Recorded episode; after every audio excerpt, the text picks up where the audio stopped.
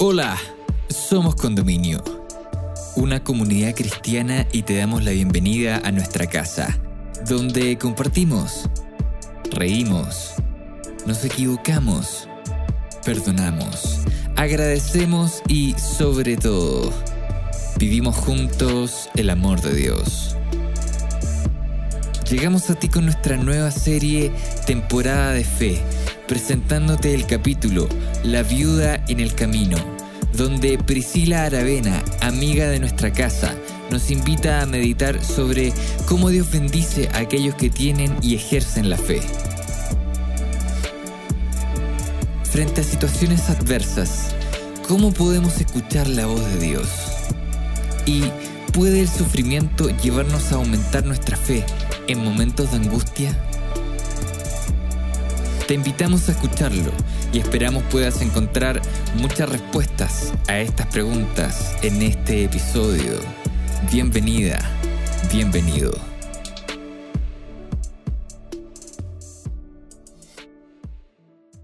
Hola queridos amigos, hoy vengo a contarles una tremenda historia que nos da un ejemplo de fe. En esta historia, uno de los protagonistas es el profeta Elías, conocido por nosotros, un tremendo varón de Dios, muy obediente. Esto ocurrió hace 3.000 años atrás. Eh, él estaba en el reino de Acab. Había anunciado una tremenda sequía y el rey Acab lo perseguía. Por lo tanto, Dios le protegió, le dio alimento y lo dejó en un lugar donde había agua para beber. Sin embargo, pasado un tiempo, esa agua se agotó y el Señor le entregó otra tarea. Lo envió a otro lugar para que pudiera estar a resguardo. Esta historia la encontramos en Primera de Reyes 17. Podemos ver del 1 al 7 el detalle de lo que les acabo de comentar.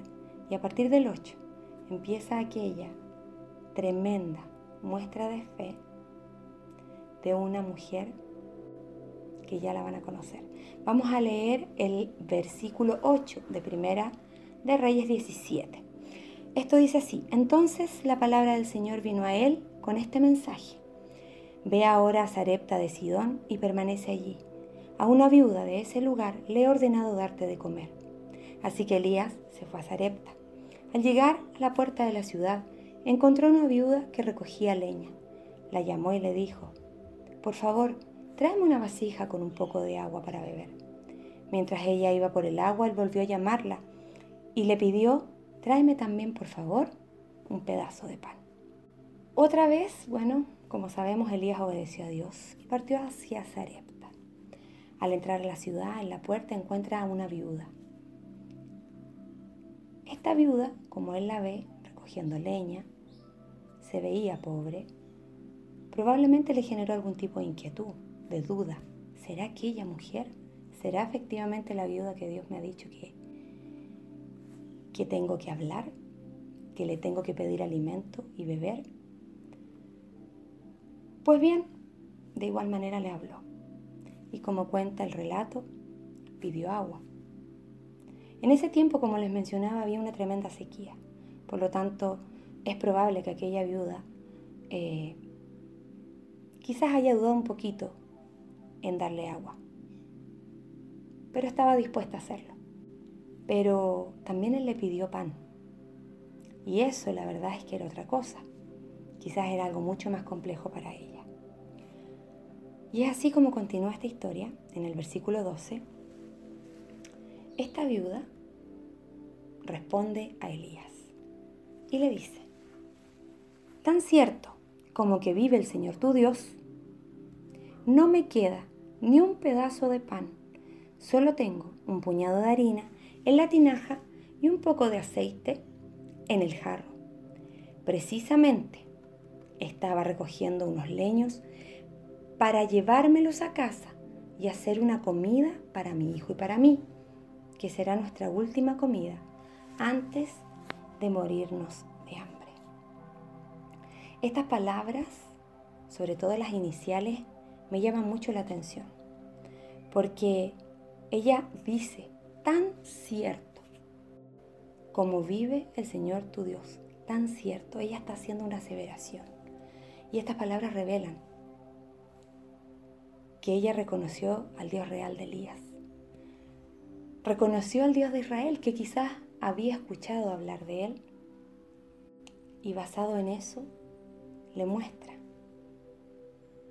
que la verdad es que ella no tenía, apenas tenía para ella y su hijo.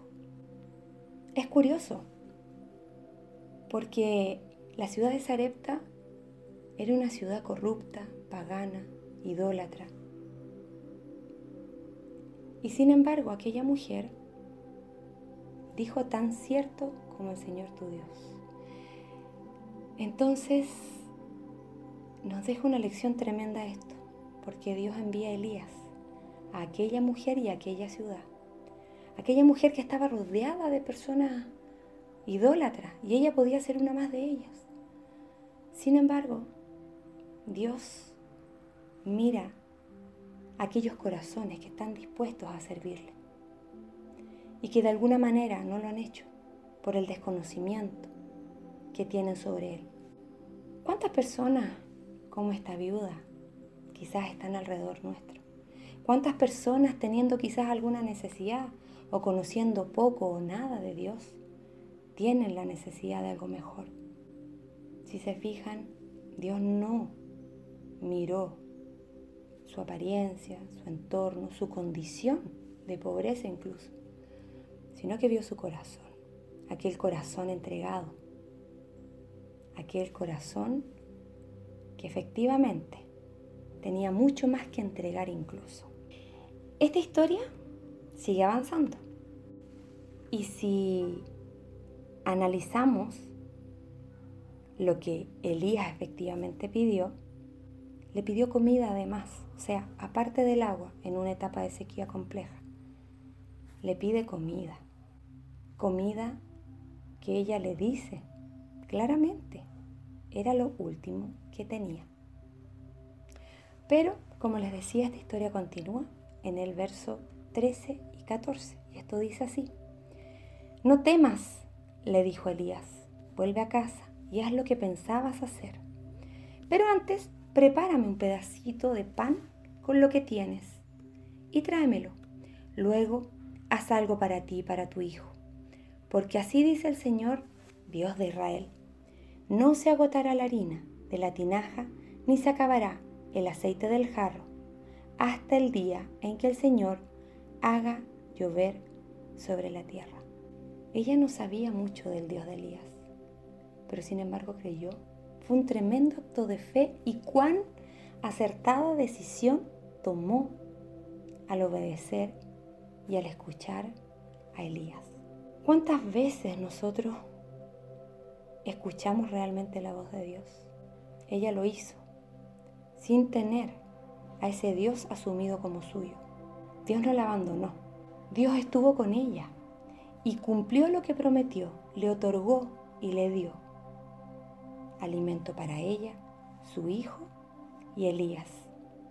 Ese jarro con el poco de harina siempre mantuvo una cantidad y el aceite tampoco agotó. Ella actuó en fe, actuó confiada en aquel Dios de Elías, aquel Dios que quizás ella había escuchado alguna vez hablar. La mayor lección es que Dios bendice a aquellos que tienen y ejercen la fe. ¿Qué es lo importante? Que ante situaciones adversas podamos buscar la guía de Dios en su palabra, podamos entender que el Dios, ese Dios de amor, está ahí y siempre nos va a sustentar y nos va a sostener. Porque cuando nosotros actuamos con fe, Dios ayuda como proveedor, protector y amigo en momentos difíciles para poder soportar todo lo que podamos vivir. En Proverbios 3, 5 y 6 nos dice, confía en Jehová con todo tu corazón y no te apoyes en tu propio entendimiento. En todos tus caminos tómalo en cuenta y él mismo hará derechas tus sendas. Confía en Jehová con todo tu corazón. Quizás a veces Eso es difícil en la vida. Cuando enfrentamos una tormenta, con el movimiento del barco, perdemos el horizonte y es difícil fijar nuestra vista. Bueno, aquí queda demostrado que la confianza puesta en Dios da tremendos resultados.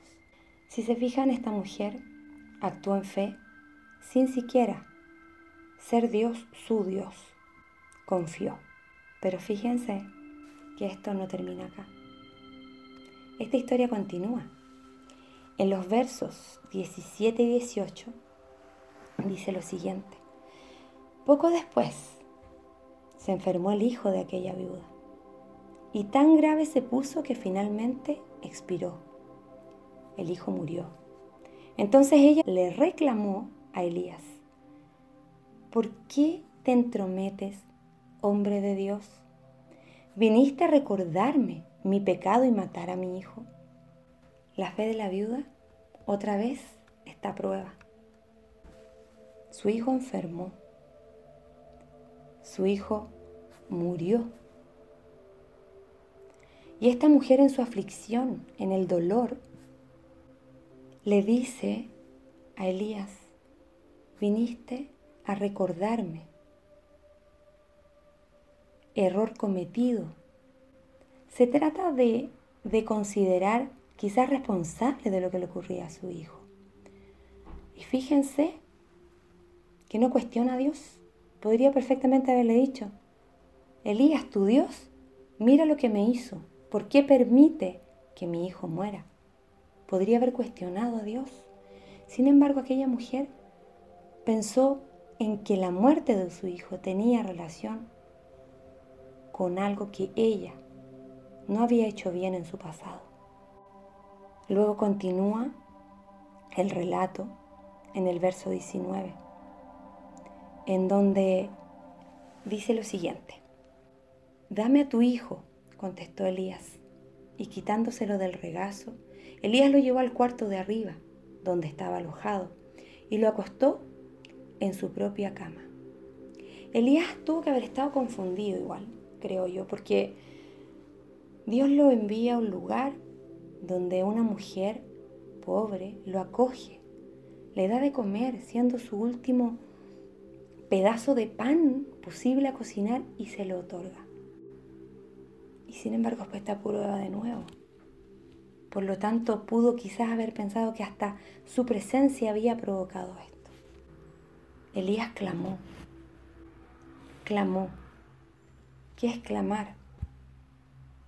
No sé si alguno de ustedes ha clamado alguna vez a Dios. El clamor implica un, un grito desesperado, un grito de corazón desde adentro, pidiendo aquello que yo creo necesito, aquello que siento necesario en mi vida, ya sea una solución a un problema, lo que yo tenga que necesito que Dios pueda obrar a bien para mí. Eso hizo Elías. Y en el verso 20-21 continúa el relato diciendo, entonces clamó, Señor mi Dios, también esta viuda que me ha dado alojamiento, ¿la hace sufrir matándole a su hijo? Luego se tendió tres veces sobre el muchacho y clamó, Señor mi Dios, devuélvele la vida a este muchacho. Elías no podía soportar que Dios quedara desacreditado por permitir que le pasara esto a esta amable y hospitalaria viuda que lo recibió en su casa. Y aquí me asombra dos cosas. La primera es que Elías cuestiona a Dios y le dice, la hace sufrir matándole a su hijo, le pregunta, la hace sufrir. Es decir, le está considerando de que Dios es quien hace sufrir a esta mujer. Pero también así vemos una tremenda muestra de fe cuando le dice, y esto aparece en el texto con signos de exclamación, Señor mi Dios, devuélvele la vida a este muchacho. Cuando hay signos de exclamación, hay fuerza en lo que se dice, hay imposición también, hay grito quizás. ¿Nosotros alguna vez hemos clamado a Dios? hemos cuestionado a Dios? ¿Cuántas veces quizás por aquellas cosas que vivimos en nuestra vida le cuestionamos y además le reclamamos o lo culpamos?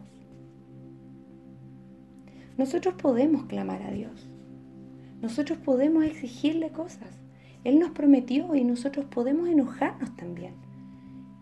Nosotros debemos comunicarnos con Dios como con un amigo.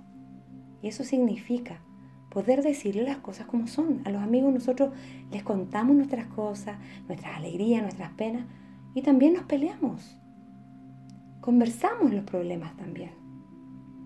Eso es muy valioso en nuestra vida espiritual porque nos hace más cercanos a este Dios maravilloso que está dispuesto y esperando a escucharnos.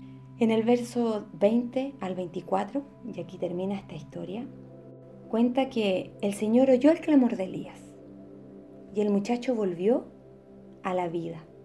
Elías tomó al muchacho de su cuarto a la planta baja, se lo entregó a la, madre y le dijo, tu hijo vive, aquí lo tienes. Entonces la mujer le dijo a Elías, ahora sé que eres un hombre de Dios y que lo que sale de tu boca es realmente la palabra del Señor. Efectivamente Dios escuchó a Elías, aquella viuda que había ejercido fe, a pesar de no conocer ese Dios, permitió que la enfermedad de, su hijo siguiera el curso. Y de hecho este es primeras, de las primeras eh, resurrecciones que habla la Biblia. ¿Por qué? Porque esto serviría de esperanza para generaciones futuras. Efectivamente, después del clamor de Elías, Dios le devolvió la vida al muchacho y puedo empatizar también con esa mujer porque podría imaginar si estuviese yo en ese lugar cuando aparece Elías y le dice, tu hijo vive, aquí lo tienes. Cuánta felicidad y cuánto regocijo tuvo que haber sentido esa mujer. Y desde ese momento la evidencia fue tan clara para ella que este Dios de, de Elías era el Dios vivo, ese Dios de Israel del cual había escuchado hablar que terminó de convencerse. En nuestra vida muchas veces nos vemos enfrentados a situaciones complejas, a situaciones en donde vemos que lo que nosotros le pedimos a Dios quizás no tiene una respuesta. Pero déjenme contarles que el otro día escuché a una amiga que decía lo siguiente, que lo encontré muy cierto. El Señor muchas veces a mis ojos humanos y terrenales me da respuestas fuera del razonamiento y lógicas, porque no es lo que yo quiero, porque es completamente opuesto, porque yo quiero A el Señor me da B. El problema es que nosotros tenemos que aprender a entender que este Dios maravilloso, que siempre quiere lo mejor para nosotros, nos entrega lo mejor que es para nosotros. No es lo que yo quiero, es lo que es mejor para mí. Cuesta, sin duda alguna. Muchas veces nosotros cuestionamos todas las situaciones que estamos viviendo. El por qué, el para qué, el pero cómo. La viuda, pero ¿cómo le voy a dar alimento? ¿Cómo voy a hacer esto? No tengo, no lo hizo, no cuestionó. Y sin embargo, sin embargo, el Señor le bendijo. En Lucas 4, del 25 y 26, se habla y se menciona sobre la viuda de Sarepta. Efectivamente, la historia de esta viuda termina, termina acá. No continúa nada más, pero si, si analizamos un poquito, esto tuvo que haber dejado algo. Efectivamente, porque Jesús la menciona. En Lucas 4, 25, 26, como les decía, dice, no cabe duda de que en tiempos de Elías, cuando el cielo se cerró por tres años y medio, de manera que hubo una gran hambre en toda la tierra, muchas viudas vivían en Israel. Sin embargo, Elías no fue enviado a ninguna de ellas, sino a una viuda de Sarepta, en los alrededores de Sidón. Poner a Dios primero en nuestra vida, como lo hizo la viuda, cambia las circunstancias. A esta viuda de muerte la llevó a vida y no solo para ella, sino que también para su familia. Quizás, como les decía, bajo el ojo humano, no hay mucha lógica quizás en las cosas que ocurren o en las respuestas de Dios. Pero Dios siempre quiere lo mejor. Si nosotros pasamos una circunstancia de aflicción, momento complicado, y no ponemos la fe en Dios, confiamos en nuestras propias fuerzas, en nuestra propia inteligencia, en nuestro razonamiento, y lo echamos a un lado, créanme que no es la mejor alternativa. El Señor se manifiesta con sus hijos. A veces no es como nosotros queremos que lo haga, pero lo hace. Si analizamos quizás las situaciones vividas, podemos encontrar efectivamente que dentro de esos periodos difíciles de nuestra vida, Él siempre estuvo allí. Dios siempre va a tener un plan mejor. Él sabe qué es lo mejor, ya se los dije. Y eso nos cuesta. Soy reiterativa en esto porque somos humanos y nuestra mentalidad está puesta principalmente en nosotros mismos. Yo puedo decir, Señor, haz tu voluntad, pero ojalá que sea la mía. A veces eso uno es lo que piensa. Entonces, el Señor sabe, ve más allá, ve más allá de lo que nosotros no podemos ver. Cuando nosotros buscamos a Dios, el Señor nos va a otorgar. Y nosotros lo buscamos. Analizo mi vida. Yo lo busco. ¿Lo busco siempre o cuando necesito? Probablemente no, no es siempre. Y cuando estoy en aflicción, efectivamente recurro a Él. Cuando tengo cosas buenas y bendiciones en mi vida, le agradezco. Le agradezco todo lo que Él me da día a día. Agradezco la tremenda bendición de abrir los ojos cada mañana, de tener a mi familia conmigo. Lo busco para contarle lo lindo o lo bonito que ha sido vivir situaciones en particular. O lo busco para reclamarle y culparle de situaciones adversas que puede estar viviendo. Cuando hayamos aprendido a poner a Dios en primer lugar en nuestra vida, todo lo demás nos será añadido. Esta historia demuestra que Dios bendice a los que atienden las necesidades de su prójimo. Y es así como en Mateo, fíjense, 25, del 34 al 40. Quizás esto es conocido por ustedes, pero lo quiero leer. Siento que es algo muy, muy bonito que demuestra efectivamente que el Señor efectivamente está ahí y está en todo, en todo lo que vivimos en nuestra vida. Como les decía en Mateo 25, 34 al 40, dice lo siguiente, entonces dirá el rey a los que estén a su derecha, vengan ustedes, a quienes mi Padre ha bendecido, reciban su herencia, el reino preparado para ustedes desde la creación del mundo. Porque tuve hambre y ustedes me dieron de comer. Tuve sed y me dieron de beber. Fui forastero y me dieron alojamiento. Necesité ropa y me vistieron. Estuve enfermo y me atendieron. Estuve en la cárcel y me visitaron. Y le contestarán los justos. Señor, ¿cuándo te vimos hambriento y te alimentamos o sediento y te dimos de beber? ¿Cuándo te vimos como forastero y te dimos alojamiento o necesitado de ropa y te vestimos? ¿Cuándo te vimos enfermo en la cárcel y te visitamos? El 40 dice, el rey les responderá, les aseguro que todo lo que hicieron por uno de mis hermanos, aún por el más pequeño, lo hicieron por mí. Ama a tu prójimo como a ti mismo. Esto a mí me hace reflexionar, la verdad. Me hace reflexionar ante la actitud o mi accionar en estas situaciones. Realmente estoy atenta a la necesidad de quien tengo a mi lado. También esta historia nos deja una tremenda enseñanza de, de que incluso en circunstancias extremadamente difíciles, Dios da a quienes son fieles. Y esto está en Mateo 6, del 25 al 34. Dice, por eso les digo, no se preocupen por su vida, qué comerán o beberán, ni por su cuerpo, cómo se vestirán. ¿No tiene la vida más valor que la comida y el cuerpo más que la ropa? Fíjense en las aves del cielo, no siembran ni cosechan ni almacenan en graneros. Sin embargo, el Padre Celestial las alimenta. ¿No valen ustedes mucho más que ellas? ¿Quién de ustedes, por mucho que se preocupe, puede añadir una sola hora al curso de su día? ¿Y por qué se preocupan por la ropa? Observen cómo crecen los lirios del campo. No trabajan ni hilan. Sin embargo, les digo que ni siquiera Salomón, con todo su esplendor, se vestía como uno de ellos. Si así viste Dios a la hierba, que hoy está en el campo y mañana es arrojada al horno, ¿no hará mucho más por ustedes, gente de poca fe? Así que no se preocupen diciendo, ¿qué comeremos? ¿O qué beberemos? ¿O con qué nos vestiremos?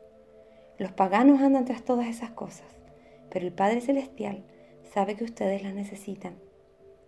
Más bien, busquen primeramente el reino de Dios y su justicia, y todas estas cosas les serán añadidas. Por lo tanto, no se angustien por el mañana el cual tendrá sus propios afanes. Cada día ya tiene sus problemas. Dios provee, Dios otorga, Dios entrega, Dios protege. Los invito a ejercer un poquito más la fe. Por ahí se dice que la fe es como un músculo, que hay que ejercitarlo para que se haga fuerte. Entonces, los insto a que actúen por fe, a que traten de poner a Dios primero para que todas las cosas les sean añadidas. Como pudimos ver, existen razones muy importantes para que nunca más olvidemos a la viuda de Sarepta. Hemos llegado al final de este episodio. Esperamos que estos minutos hayan sido relevantes para tu vida. Si quieres acercarte a nuestra comunidad, puedes ingresar a somoscondominio.cl o encontrarnos en Instagram como Somos Condominio. Para nosotros sería un tremendo honor poder conectar contigo. Sigue sintonizando para más episodios y gracias por estar con nosotros.